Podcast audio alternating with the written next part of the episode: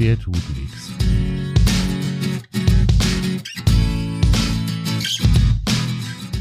Der tut nichts. Grundsatzgespräche über die Arbeit und das Zusammenleben mit Angst- und Problemhunden mit Hundetrainer Michael Kaun und Hunde-Azubi Dimo Tanke. Gott sei Dank. Genau, Gott sei Dank. Michi, schön, dass du da bist. Der Hallo, Tut nix Podcast. Das geht also jetzt tatsächlich los und wir haben das ja schon angekündigt. Ich freue mich tierisch, dass du da bist. Wir sitzen heute tatsächlich in meinem Wohnzimmer und liebe Hörerinnen, liebe Hörer, wenn hier zwischendrin mal irgendjemand dazwischen maulen sollte, dann ist das meine vierbeinige Krawalltröte, um die es dann irgendwann jetzt auch noch gehen wird. Michael Kaun, Hundetrainer, Genau. Problemhundeberater, Verhaltenstherapeut im Hundewesen, Hundeernährungsberater. Jetzt an dieser Stelle würde ich mich eigentlich kurz mal in den Staub werfen vor Ehrfurcht, aber ich glaube, das lassen wir jetzt einfach mal. Michi, schön, dass du da bist, schön, dass du dir die Zeit nimmst und mit mir zusammen diesen neuen Podcast aufzunehmen. Ich danke, dass ich da sein darf. Ähm, macht äh, hoffentlich sehr viel Spaß. Also wir haben auf jeden Fall schon unseren Spaß gehabt Das und ja. äh, von dem her bin ich eigentlich ganz äh, zuversichtlich, dass wir hier nicht bloß Spaß haben, sondern vielleicht auch den Leuten da draußen sagen wir, ein bisschen kleine Hilfestellung geben können. Ja, oder na, einfach mal ein bisschen Einblick ja, über die Arbeit äh, einfach geben können. Das wäre natürlich eine schöne Geschichte. Zum einen über deine Arbeit als eben Hundetrainer, zum anderen aber vielleicht auch über die Arbeit mit Angst- und Problemhunden. Wir hatten uns in der Anfangsphase oder in der Überlegungsphase, als wir gedacht haben, ey, eigentlich Podcast hätten wir Bock drauf, haben wir uns überlegt, noch einen weiteren Podcast, in dem bei Fuß- und Leinenführigkeit und der perfekte Rückruf erklärt werden. Das braucht die Welt wirklich nicht mehr, weil Ja. da haben wir genug davon. Da, Genau. da gibt's genügend. Wir wollen uns aus gegebenem Anlass, und da werden wir gleich sicherlich auch noch darauf zurück, darauf zu sprechen kommen, wir wollen uns ein bisschen thematisch an diesem Thema Angst- und Problemhunde langhangeln, denn über die Schiene haben wir zwei uns kennengelernt, Richtig. aus gutem Grund, wie wir auch noch bereden werden. ähm, aber jetzt erzähl doch erst einmal, ich habe gerade vorgelesen, was du alles bist. Seit wann machst du das? Ähm, ja, das Ganze mache ich seit 2008. Ich habe 2008, ähm, ja, habe ich meine Hündin bekommen, ne? Meine Sani, und ich bin eigentlich schon immer mein ganzes Leben lang äh, sehr, sehr tieraffin gewesen und habe eigentlich alles Mögliche an Tiere gehabt und habe mich mit der ganzen Materie eigentlich immer auseinandergesetzt. Und zu mir hat man immer gesagt, also wenn es irgendjemanden gibt, auf den die Tiere spinnen, dann bist das du.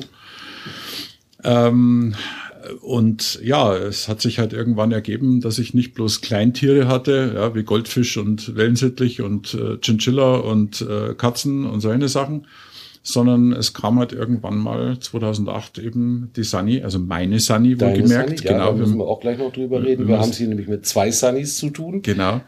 Ähm, Habe ich 2008 bekommen. Äh, ähm, ja, ähm, und seitdem ähm, bin ich eigentlich dabei, äh, der ganzen Geschichte Hundetraining, Problemhund und so weiter, sage ich jetzt mal, etwas ähm, mehr abzugewinnen, als nur einfach, das ist ein Hund, der neben mir herläuft.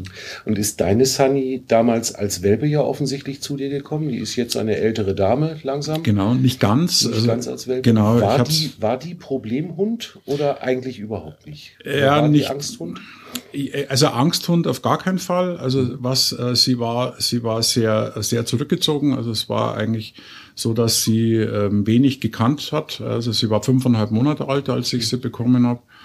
Und äh, sie hatte relativ wenig ähm, gekannt. Sie war auf dem, auf dem äh, Bauernhof ist sie aufgewachsen, also angeblich irgendwo aus Ungarn, ja, aber wir wissen ja, wie es so ist. Ja, ähm, ist so eine Hausnummer. Sie lag also ganz hinten in der Ecke. Sie hat also in so einem kleinen Karton, sage ich jetzt einmal, hat sie sich also so so ein bisschen reingemacht. Ja, aber das ist natürlich auch noch eine andere Geschichte, wie ich zur Sanne gekommen bin. Ja.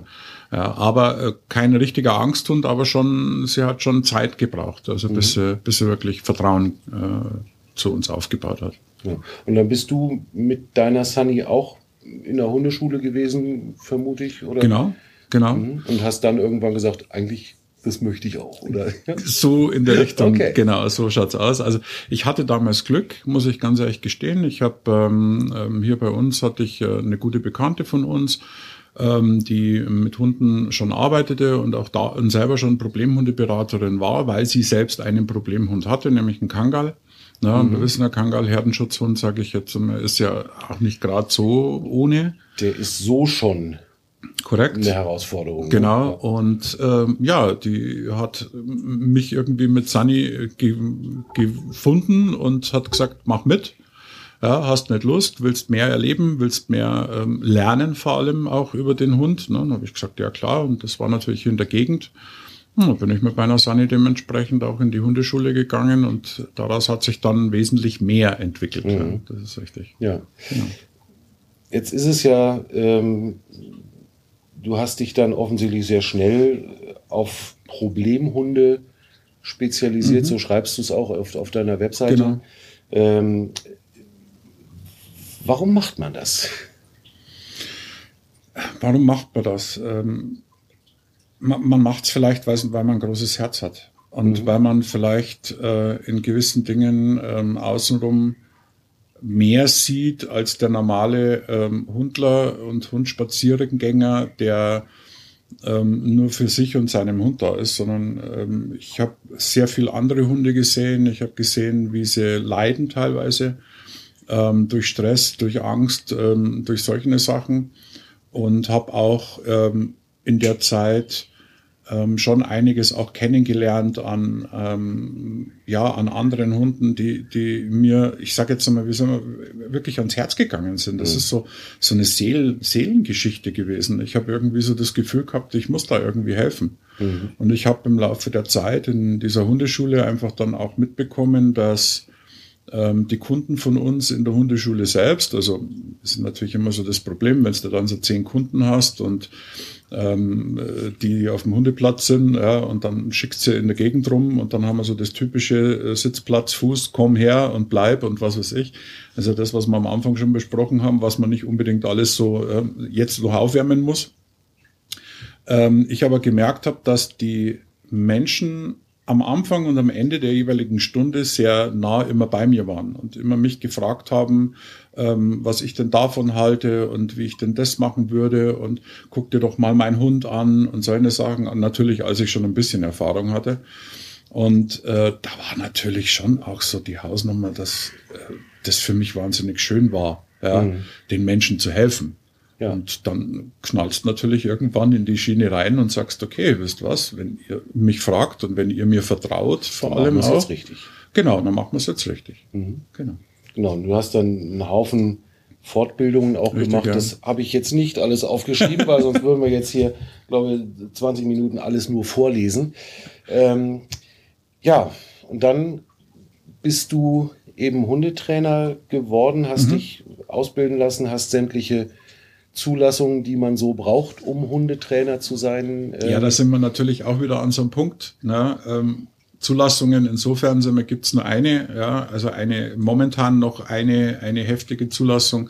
Das ist der Paragraph 11 mhm. ja, ähm, des Tierschutzgesetzes. Das wird vom Veterinäramt wird da also eine Sachkundeprüfung in praktischer und in theoretischer Form abgearbeitet. Ähm, äh, gibt's ja 2014. Das habe ich auch 2014 dann gleich gemacht. Das war für mich dann auch klar. Ich wollte dementsprechend auch ähm, wir, einen Background haben, nicht bloß auf Seminare gewesen zu sein, sondern eben auch einen Background zu haben. Mhm. Ähm, und das berechtigt mich als Hundetrainer im Endeffekt auch Geld zu verlangen für das Training an den Menschen und dem Hund. Mhm.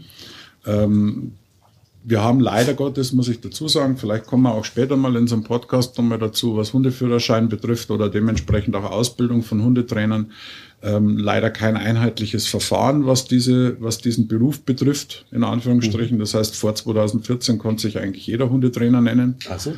Ja, ähm, es war im Endeffekt also nichts Geschütztes. Wir haben aber da eben das Problem gehabt, dass es sehr viele schwarze Schafe gab, ja, die gegen Tierschutz äh, widrig arbeiteten ähm, sei es mit Stachelhalsbändern, mit Elektroschocks oder eben dementsprechend krassen aversiven Geschichten. Und ähm, da geht's eben, wie gesagt, darum, dass das einfach nicht mehr sein kann. Ja, und das mhm. wollte man ein bisschen ausdünnen. Man hat es auf jeden Fall ausgedünnt. Man hat teilweise leider Gottes auch den ähm, eingesessenen, guten Hundetrainern schon ein bisschen einen Stein in, die Weg, in den Weg geschmissen, aber ich glaube, das war auch ein bisschen Weckruf. Mhm. Naja, und ähm, soweit habe ich mich dann immer wieder weitergebildet und habe das dann eigentlich immer weiter, weiter, weiter gemacht. Und äh, ja, bin auch immer noch weiterhin auf Seminaren, gehe gerne auf Seminare, macht wahnsinnig viel Spaß und man hört immer wieder was Neues. Und ähm, ich sage immer, für mich war das Wichtigste, ich möchte einen großen Werkzeugkoffer mit vielen Werkzeugen, weil wenn ich viele Werkzeuge habe, dann funktioniert auch das ein oder andere Werkzeug an dem und dem anderen Hund. Und mhm. deswegen bin ich da sehr breit gefächert. Okay. Na, siehst du, das ist doch, äh, also ich finde es total schön und genau über die Schiene haben wir uns dann ja auch kennengelernt und mhm. äh, diejenigen, die jetzt den Podcast sich abonniert haben und vielleicht auf Twitter noch nicht so viel mitgekriegt haben, was es mit uns eigentlich auf sich hat. äh, ich bin zu dir gekommen im Oktober letzten Jahres, mhm. weil Ende September in einer völlig irrsinnigen spontanen Entscheidung eben meine Sunny bei mir eingezogen ist. Das fand ich dann ziemlich lustig, dass du eine Sunny hast und ich auch. Ja. Wobei wir meine mittlerweile eigentlich eher Tröti nennen. Also wenn hier mal zwischen Tröti und Sunny hin und her gewechselt wird. Es ist in beiden Fällen der gleiche Hund gemeint, weil sie nämlich eine ziemliche Krawalltröte ist. Und meine Tochter hat dann irgendwann beschlossen, dann nennen wir sie jetzt Tröti. Und das finde ich passt auch ganz gut zu ihr. Meine Sunny ist eine acht Jahre oder achteinhalb Jahre alte Harzer Fuchshündin mittlerweile, die leider, muss man sagen, die ersten acht Jahre ein richtiges Scheißleben gehabt hat. Die ist nicht erzogen worden, die ist auch geprügelt worden, wie wir ziemlich sicher wissen, ähm, hat keinerlei Regeln kennengelernt und hat dann in der letzten Ausprägung einen kleinen Jungen gebissen und dann feuerte also das komplette Instrumentarium der äh, Ordnungskräfte zu. Ähm, Ordnungsamt, Polizei, Jugendamt wurden eingeschaltet und dann hieß es, der Hund wird entweder abgegeben oder eingeschläfert. Und das habe ich erfahren und habe gesagt, nee, eingeschläfert wird hier gar nichts. Ähm, und seitdem arbeiten wir miteinander und es ist mir halt von Anfang an eigentlich klar gewesen, dass ich das alleine nicht schaffen werde, mhm. ähm, da eine Struktur reinzubringen. Und so sind wir zwar übereinander gestolpert, haben erstes Telefonat, erste Erstbeurteilung bei dir auf dem Hundeplatz gehabt und da war mir eigentlich ziemlich schnell klar, jetzt haben wir unseren Trainer gefunden und jetzt machen wir das mittlerweile seit einem halben Jahr ja.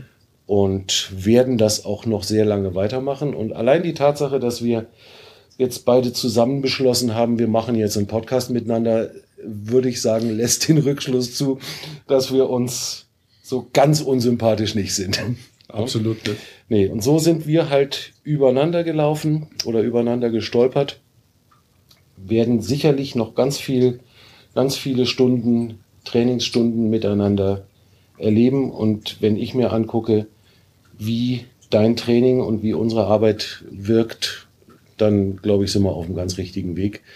Unsere beiden Sunnies, das finde ich total schön, können mittlerweile sogar schon nebeneinander spazieren gehen ohne dass meine Tröti ausrasten muss. Und das macht mich sehr, sehr dankbar. Das auf jeden Fall. Und ich glaube, wenn wir uns jetzt einfach dann in der nächsten Zeit mit unserem Podcast beschäftigen wollen und einfach dann thematisch ein bisschen, ähm, ein bisschen das Ganze aufarbeiten, was, was gibt's eigentlich an Möglichkeiten. Ideen haben wir schon eine ganze Menge mhm. und vielleicht hier jetzt auch in der ersten oder in der nullten Folge, in der was Podcast-Profis üblicherweise so die Nullnummer nennen. Ganz, ganz dringende Bitte an euch Hörerinnen und Hörer draußen. Ähm, wenn ihr Interesse habt und wenn ihr ähm, Fragen an mich hier habt, wenn ihr Themenvorschläge habt, dann schaut doch bitte einmal bei Twitter vorbei. Ähm, wir sind mit dem Podcast unter der tut nix Cast zu finden. Schreibe ich euch aber auch in die Shownotes noch rein, damit ihr das auch in den Episodennotizen hier zu der Nullnummer findet. Immer herzlich gerne her damit. Ähm, wenn ihr Fragen habt, wenn ihr Themenvorschläge habt, freuen wir uns, wenn ihr uns die schreibt. Ähm, wir werden mal sehen, ob wir den, den Twitter-Account beide zusammen bespielen oder ob ich das mache. Das werden wir sehen. Äh, auf jeden Fall kriegt ihr uns da auf jeden Fall immer erreicht. Und damit soll es das eigentlich für unsere nullte Folge, für die Nullnummer schon gewesen sein. Wir freuen uns sehr drauf, das zu erleben, was da jetzt alles in der Zukunft so auf uns zukommt. Ich habe keine Ahnung, wie sich das entwickeln wird. Das haben wir, glaube ich, beide nicht. Nein. Wir haben aber beide tierisch Bock drauf. Und wenn wir ähm, am Ende des Jahres eine halbe Schulklasse voll Hörer haben, ist das eigentlich schon mal gar nicht schlecht. Auch schön. Vielleicht haben wir den einen oder anderen, den wir erreichen können. Ja. Und du hast das ja schon gesagt, schreibt uns. Ja, schreibt uns vor allem auch, sage ich jetzt mal ein kleines Feedback, sagt, sagt Bescheid, wie es euch gefällt, ob wir was verändern sollen. Also ich denke mal, dass wir da in der Richtung auf jeden Fall in gewissen Dingen, sage ich jetzt mal, eure Hilfe auch brauchen. Absolut. Ja, und es ist immer wieder schön, sage ich jetzt mal, so ein Podcast lebt natürlich auch von den Leuten, die zuhören. Und von dem her wäre es klasse, wenn ihr euch da so ein bisschen mit einbringt. Mhm, genau.